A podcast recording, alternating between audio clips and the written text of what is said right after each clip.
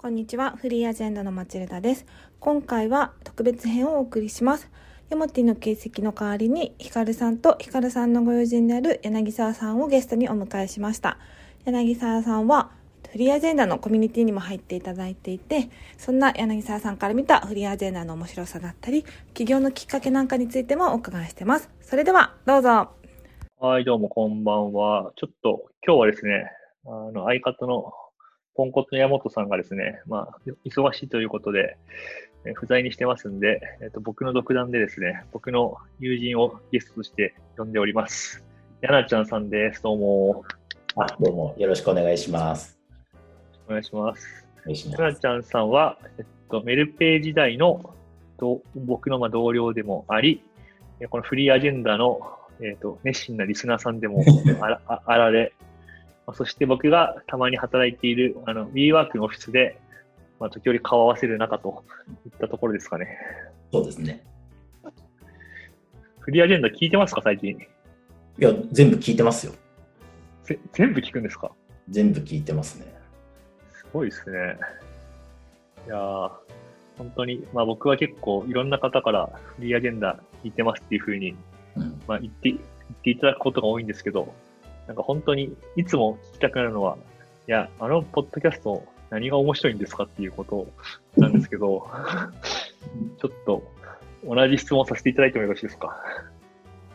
あ、あの、何が面白いのかみたいなところですかね。ですです。はいはい。えっとですね。あの、まあ、まず、ヒカルさんとヤモッティさんのキャラクターが、まあ、まず強いっていうのがあ前提として、あの、ヤモッティさんも結構キャラが立ってるというか、すごいうん、すごい偏りがあって尖ってるじゃないですか。待ってます。待ってますね。尖っ間違いない。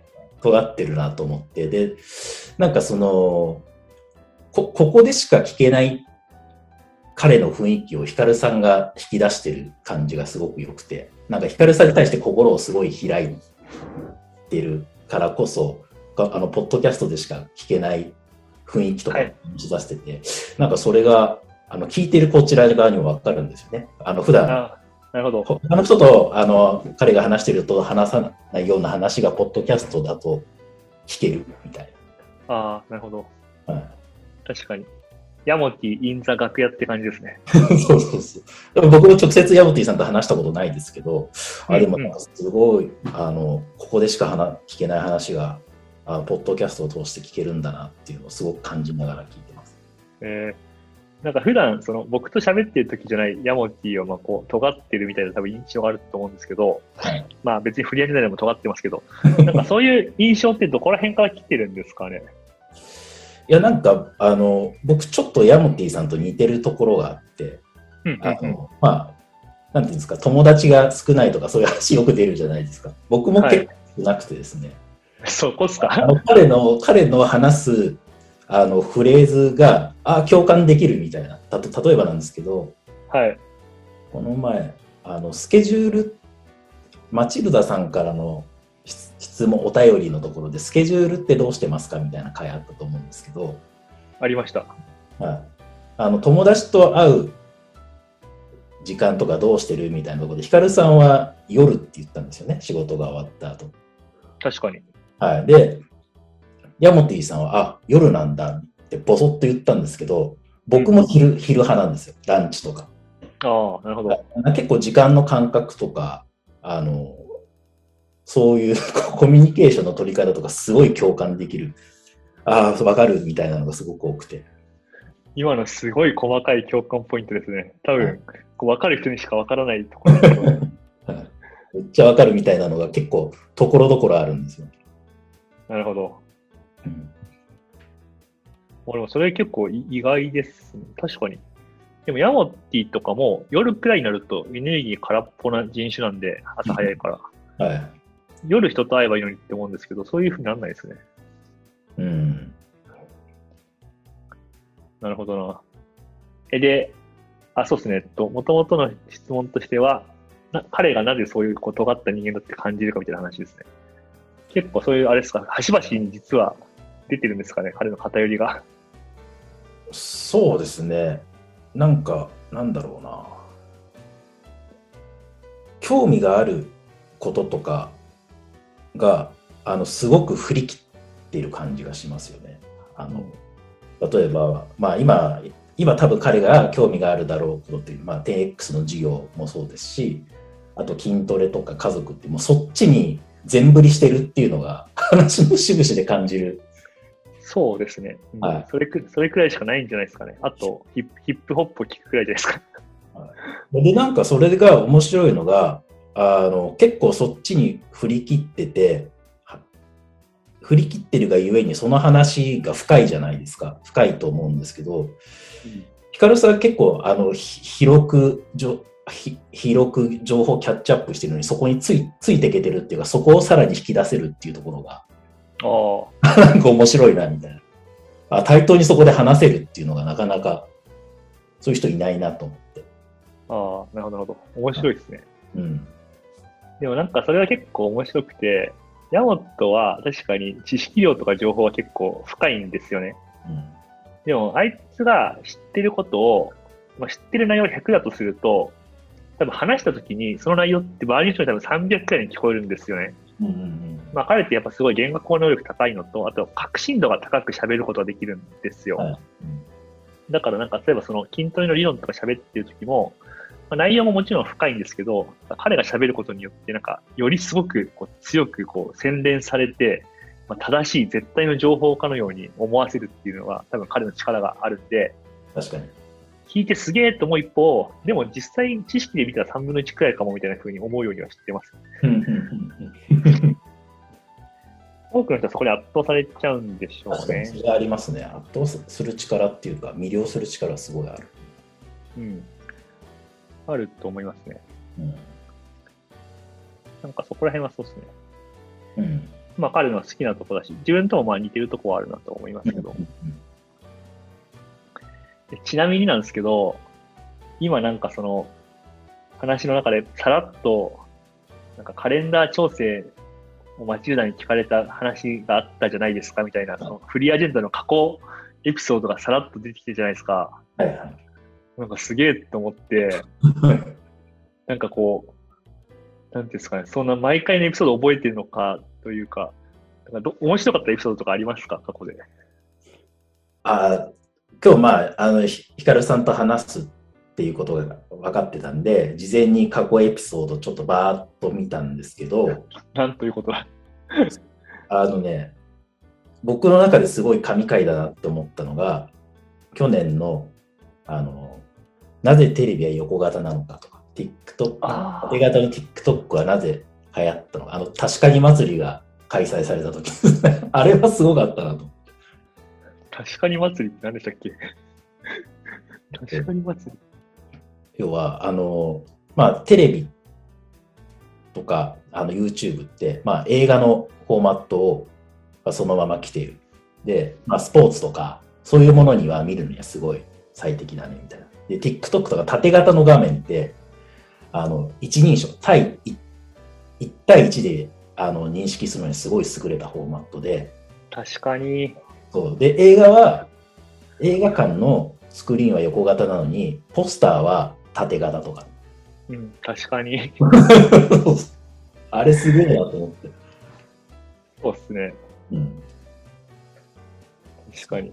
そう。で、スポーツも、スポーツもサッカーとか、その、まあ野球とか見るののは、確か、あの、横型のスクリーンで見るのが適してるけど、だけど GoPro つけて、あの、リアリティを、そそその人の、が見てる雰囲気を見るときは縦型で見た方が、奥奥行きも伝わるし、リアリティも湧くみたいな。ああ、それ確かにってすごい思って。確かに。え、俺らめちゃくちゃいいこと喋ってますね。そうそう。で、逆に、いや、もしかして先に縦型のフォーマットが来て、あの、つ使われるシーンが多かったとしたら、そういう、まあ、エグザイルとか、モームスみたいな、あのアイドルは誕生してなかったんじゃないかって。確かに。そうそう。あ、確かにと思って。確かに。いや、めっちゃ面白いですね。そいや、ちょっとそういう話ちゃんとしていきたいんですけど、最近そういう話が出てこないですね、自分たちから。まあ、その元々のアイデアも僕の友達、まあ、ゆいちゃんから聞いた話だったしな。うんうんうんうん。あの、そういう話できるように頑張っていきます。うん。すごい良かったです。ありがとうございます。えーっと、ここまでフリーハジタについて喋ったんですけど、すいません。多分、ヤナちゃんがこう何者なのかを、すごい あ荒い説明でしか、ちょっとそれ紹介しなかったんで、よければまあ、軽く自己紹介、特特に今何やってるかとかの話聞いてもいいですか？あ、はい。えっと、柳沢大輔と申します。えっとわはい、僕はあの株式会社マイノリティの代表をしてまして、あの1年前に起業して、ちょうど1年前ですね、1年前の2月に起業したので、今2期目です。うんであの、やってる事業はあの B2B スタートアップのグロース支援をしていると、はい、ところですね。で、まあ、簡単にこれまでのキャリアだと、一番長かったのはキーエンスの子会社に10年勤めてて、うん。ここであの、キーエンス初のインターネット事業のイプロスプロジェクトっていうのにか携わりましたと。で、それ、どういうものかっていうと、あの、まあ、4万社が今参加してるんですけど、国内では一番大きい製造業の資材選定プラットフォームみたいはあはあはあはなので、あの。エンジニアと、まあ、あの新しい商,、えー商品とか、えーを作る、作りたいと考えているエンジニアと、あの素材とか部品を販売している、提供しているメーカーを結びつけるマッチングプラットフォームですね。そこで10年間営業とか、うん。営業とかマーケティングをやってました。でで最近はあのスタートアップちょっと転々としたんですけど、前職はスマニューで、その前がメルペイで、あのヒカルさんとはメルペイの時の同僚です、うんはい。ちょっと簡単ですけど、こんな感じです。ありがとうございます。なるほど。あキーエンスの子会社、そんなことやってるんですね。すごい。そうなんですよ。でもなんか日本の中ではすごく良さそうな、なんていうんですかね、事業な気しますけどね。ザ・日本っていうか。あそうですね。はい。うんマーケットも結構でかいですし。うん。なるほど。えーじゃあ結構、そ新卒がキーエンスの子会社なんだ。面白いキャリアスタートですね。あ、そこは実はあの第二新卒ですね。あ、第二新卒か？はい。えーでも、そこからメルペイとかスマニューみたいな、もうザ・テックスタートアップみたいなところにあやってこられて。懐かしいですね、メルペイ自体。結構、あれですよね、地獄のようなミーティングでいつもしてた確かに。いろいろあったと思うんですけど、なんか独立したきっかけとかってあるんですか？なんか独立みたいな働き方って結構みんな興味あると思うんですけど。はいはい。そうですね。まあ、きっかけは、あの、やっぱスマートニュースで働いたことがすごいでかくて、うん。あの、スマートニュースで、きあの上司がやっぱり起業家だったんですよね。あの、うんうん2人上司がいたんですけど、まあ、1人があの創業者、スマニュー創業者2人いるんですけど、あの浜本さんっていうエンジニアの方ですね。はいで彼があの最初、スマニュー入社した時に、あの直属のレポートラインで、へーあのまあ、当時僕が入った時はもうユニコーン認定されてて、うん。結構伸びてくぞっていうところだったんですけど、まあ、ままず年が一緒だったんですよね、彼と。うん。うん。はい同級生で、で、なんか、すごくピュアで、あの自分の好奇心にすごいまっすぐっていうところと、あと彼も、ちょっとヤヤモティさんと近いんですけど、スキルの偏りがすごいあるんですけど、長所がもうずば抜けてるみたいな、えー。はい、もう天才エンジニアなんですよね。えー。その長所はどういうところなんですか？長所は、なんだろうな。長所はですね、あらい自分が興味のあるものを全部計測するんですよ。お？全部計測してて、これ言,、まあ、言っても大丈夫だと思うんですけど、はい。毎日一日の中でやるルーティンが決まってて、本を読む時間とか、英語を勉強する時間とか、うん。うん。うん。なんだろうな、サウナに行った回数とか、それが、うん彼のスラックチャンネルに、まあ、全員入って見れるんですけど、毎日計測されたデータが投稿、自動投稿されるんです。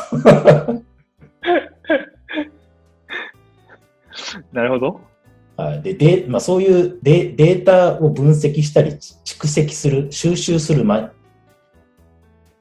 あのところがあって、なので、まあ、はいスマホもそういうところからう生み出されてるんですけども、その情報収集するっていう、うん。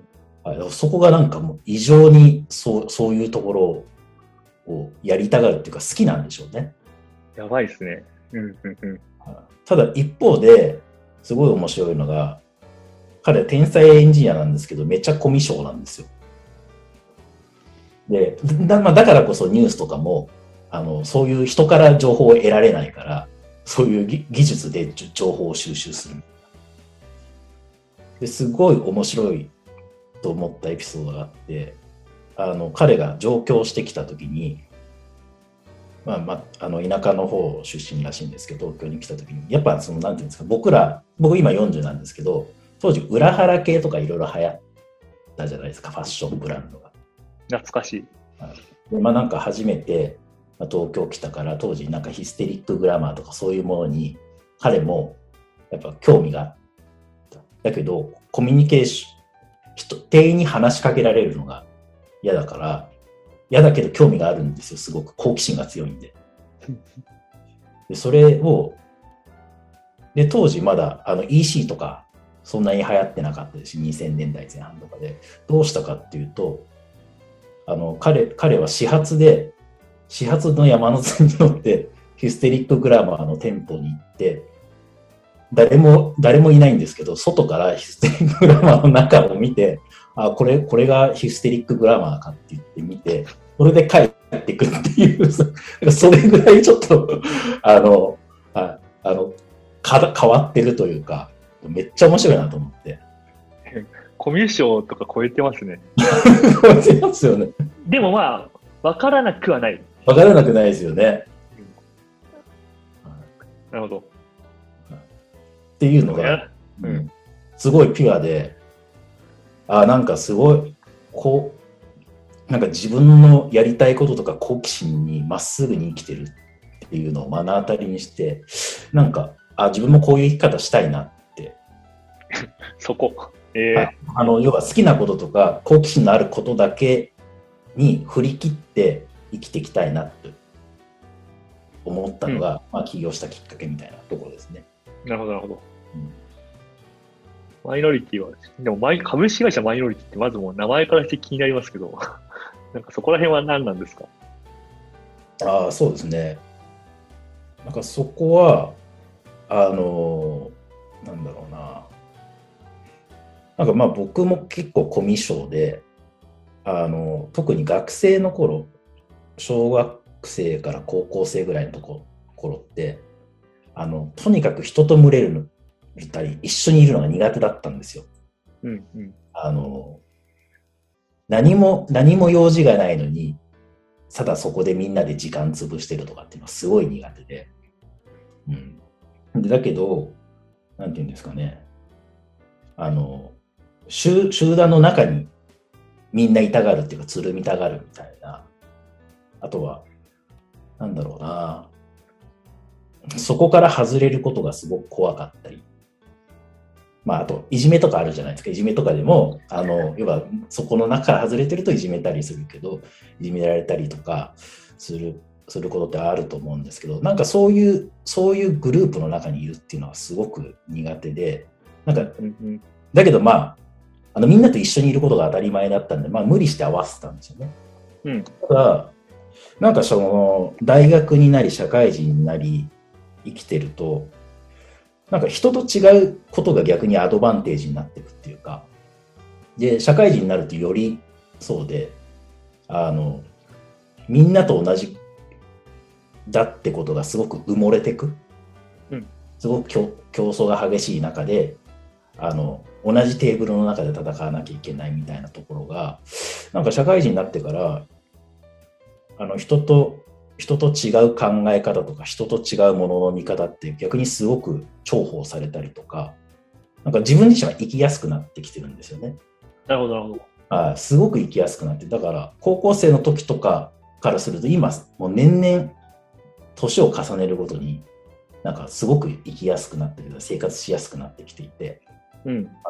だからなんか結構そういう、あの少数派ってすごく、あの、当時の自分には、あのそれそれって別に悪いことじゃないんだよとかマイ少数マイノリティでいることってであのすごくあの決して悪いことじゃなくていいことなんだよっていうのを今振り返るとすごい強く思って、はい、なのでマイノリティっていう言葉をちょっと大切にしたいなと思って社名。にやば。すごい真面目な理由があった。めっちゃ真面目なんです。よ。はい。めめちゃくちゃパーソナリティに紐づいてる名前はいどうですか実際起業されてから、まあ、自分の好きなように生きようと思って。そうですね。あの、まあ、やっぱ好きなこととか、うん。あの、得意なことを中心に仕事ができて、まあ、まず最高すぎるっていう。あ素晴らしい。はい。はい、そうですね。あの、やっぱり僕自身が、あの、1のものを70とかにするのがすごい得意だったり好きだったりするので、うんうん。逆に80とか90に仕上がっているものを100に近づける仕事っていうのがすごく苦手で、まあ、テンションが上がらないんですよね、自分は。うん。で、だからまあ、スタートアップがすごい好きっていうのもあるんですけど、はい、で、まあ今の仕事と、基本的にもうスタートアップの支援なので、まあ何十社もやるって形なので、うん。あのその環境はもう本当に最高ですね、自分は。えー今実際結構やってるのは、まあ、B2B、まあ、今の多分 SaaS とか、そういうふうなサービス、スタスタートアップのサービスとかの、まあ、伸ばす部分、だから多分、マーケティングとか、まあ、営業とか、そういったところを結構支援してるみたいな感じですよね。そうですね。はい。そのあたりの領域は結構昔から好きなんですか？そうですね。あの、まあ、営業が介在するビジネスモデルがすごく好きで、うんうんうん。はい、で特に SaaS ってあの営業のヘッドカウントで売り上げが結構決まってきたりするので、はい、なのでそこの生産性を上げたりとかする仕事がすごい、はい、得意というか好きですね。うん。えー、じゃあまさに好きなことやって生きてるんですね。うんうんちなみになんかその、起業しようみたいな話とかっていうのはなんかその、スマートニュース入って初めて、人生で初めて思ったんですか？そうですねあの本当に起業しようと思ったのはスマニューで初めてですね入って初めてですね。へえ。そうなんだ。そそれくらい強い何かを感じたんですね。うん、そうですね。まあ結構やっぱスマニューでの出会いがでかかったですね、起業家たちとの。うんうんうんうん。まあ、めっちゃいい話ですね。そして、株式会社、マイノリティ。そうですね。じゃあ、えっと、ここら辺で一丁、あの、む無茶ぶりかもしれないですけど、もしかしたらこう、聞いてくださってる方の中に、まあ、起業したいとか、独立とか、興味あるみたいな方がいるかもしれないんで、何かこう、メッセージというか、伝えたいこととかあれば、教えてください。無茶、無茶ぶりだな、これ。伝えたいことは、そうですね。あ、起業して、あの、すすごい思ったのは、あ、税理士さんすごい重要って思いました。すごい的な話なんですけど、わかる、わかる。もう税理士さんいないと何もできないみたいな。いえどどういう、重要ってどういう点でですか？や、なんか役所からいっぱい来るじゃないですか、その、いっぱい来る。あの、書類が。はい。見たことない書類で、あのことどうしたらいいのみたいなのがいっぱい来るんで、あの、まあ、税理士さんにも丸投げっていうかしてって、もういないと自分じゃもう何にもできないですね。めっちゃわかります、それ。はい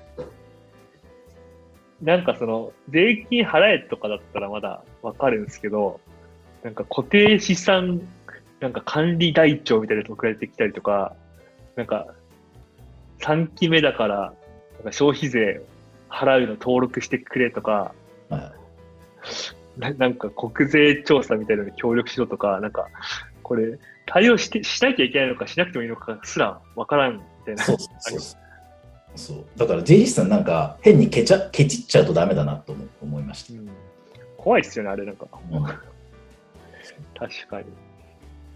すげえいろいろとエモい話したのに、最終的にこれから企業者に伝えたいことは、税理士っていう超リアリティある。いや、なちゃんさん面白いな。ありがとうございます。ちょっと時間が30分くらいなんで、一旦ここら辺に区切って、次の回も引き続き、やなちゃんとお送りしたいと思います。はい、それじゃあありがとうございます。はい次も聞いてね。バイバイ。